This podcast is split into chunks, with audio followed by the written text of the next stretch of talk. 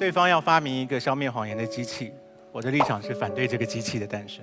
人类对于真相的认知是非常受到这个时代所限制的，而人类对于他们认为说谎的人的惩罚，往往是无法挽回的。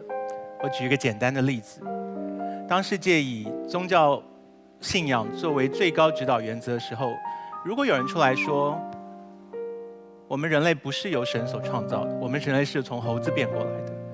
这个人会被叫停、判刑、抓走。曾经有很长的时间，我们以为地球是平的，不是圆的。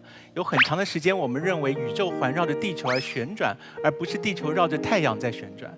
在那个时候，如果有人出来提出异端邪说，说地球不是宇宙的中心，我们是绕着太阳在转的，那个人被认为在说谎，而自认为掌握了真理的人会判他刑。所以，人在当时提出所谓的谎言，是因为当时的人所相信的真相，并不是永恒的真相。我们现在在坐在这里所相信的真相，也不是永恒的真相，因为我们现在所掌握的真相是如此的狭窄。所以，如果你逼我们说谎言不可以存在这个世界上，你是在逼我们把所有的假设的机会都取消。而你知道假设被取消的结果是什么吗？江汉刚刚讲讲的说，欢迎你到我这个世界来。这就是一个假设，这个听起来是个谎言，因为没有另外一个世界存在。所以贵方的立场整个都是建立在我们可以说谎而成立的。